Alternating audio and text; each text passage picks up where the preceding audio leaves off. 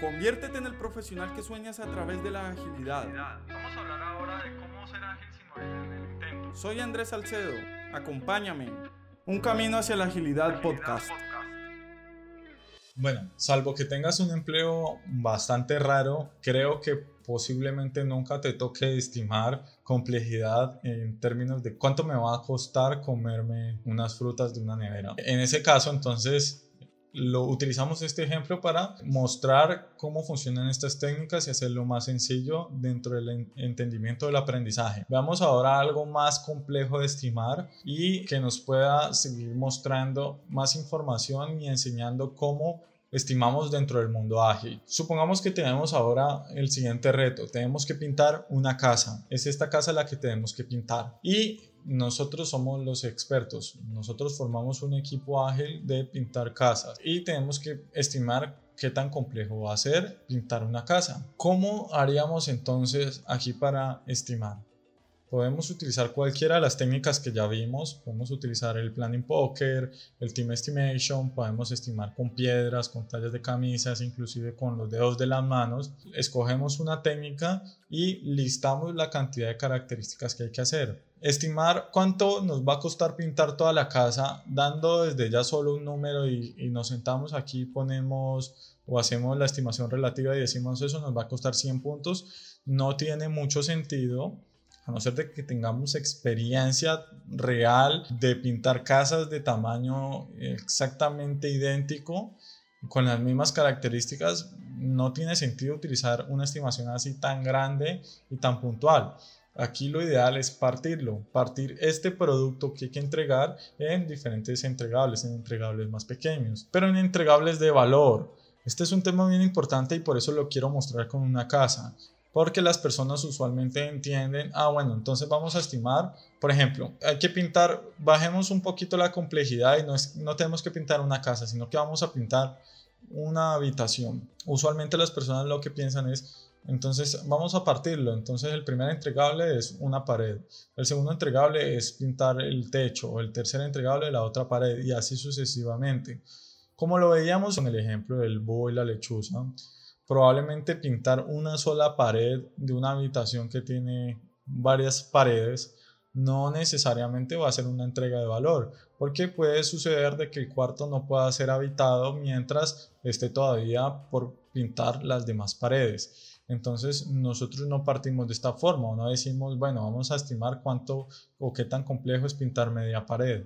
En este caso, para el ejemplo de la casa, podríamos partir la casa por habitaciones y se pueden priorizar. Supongamos que tienen, no sé, una bodega, un estudio, tienen tres cuartos mm, para dormir, tienen una sala de estar, tienen una cocina, tienen tres baños, el garaje. Bueno, supongamos que está la estructura de esta casa. Aquí ya estamos partiendo la casa por habitaciones.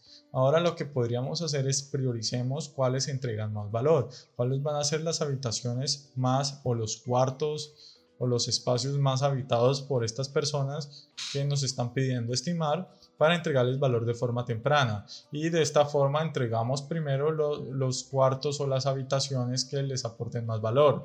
Imagínate que empecemos pintando el garaje y justo no tienen carro o no tienen ningún vehículo para guardar en el garaje. Esta casa entonces todavía no puede ser habitada hasta que no pinten los cuartos que se necesitan. Si empezamos por el garaje, puede ser una pequeña entrega, pero no de valor, porque en este caso no lo van a utilizar. Supongamos que hacemos el análisis y el cliente o los clientes o la familia que va a estar aquí en este espacio, el lugar que más va a habitar es la habitación principal. Entonces esa podría ser nuestra primera lista, nuestro primer elemento a entregar.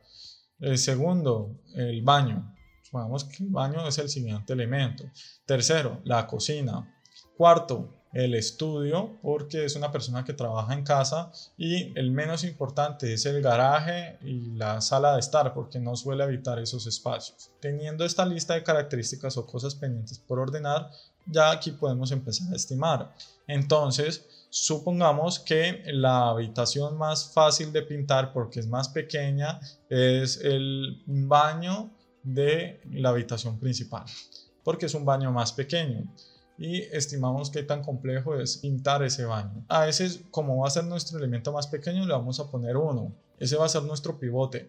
Mi recomendación es que siempre trabajemos con el pivote en unidad 1, porque nos va a poder facilitar hacer las comparaciones de forma mental. Yo puedo decir que algo es el doble, el triple, más fácil si lo estoy comparando con una unidad. Hay personas que dicen, no, nuestro pivote es el 5, pero entonces si tenemos algo que pesa 8, entonces ahí como decimos, 8 es 1.5 veces más complejo que nuestro pivote. Entonces aquí nos estamos empezando a complicar con nuestras estimaciones. Lo mejor es trabajar con, con la unidad 1 para el pivote y vamos a poder hacer las proyecciones más fáciles.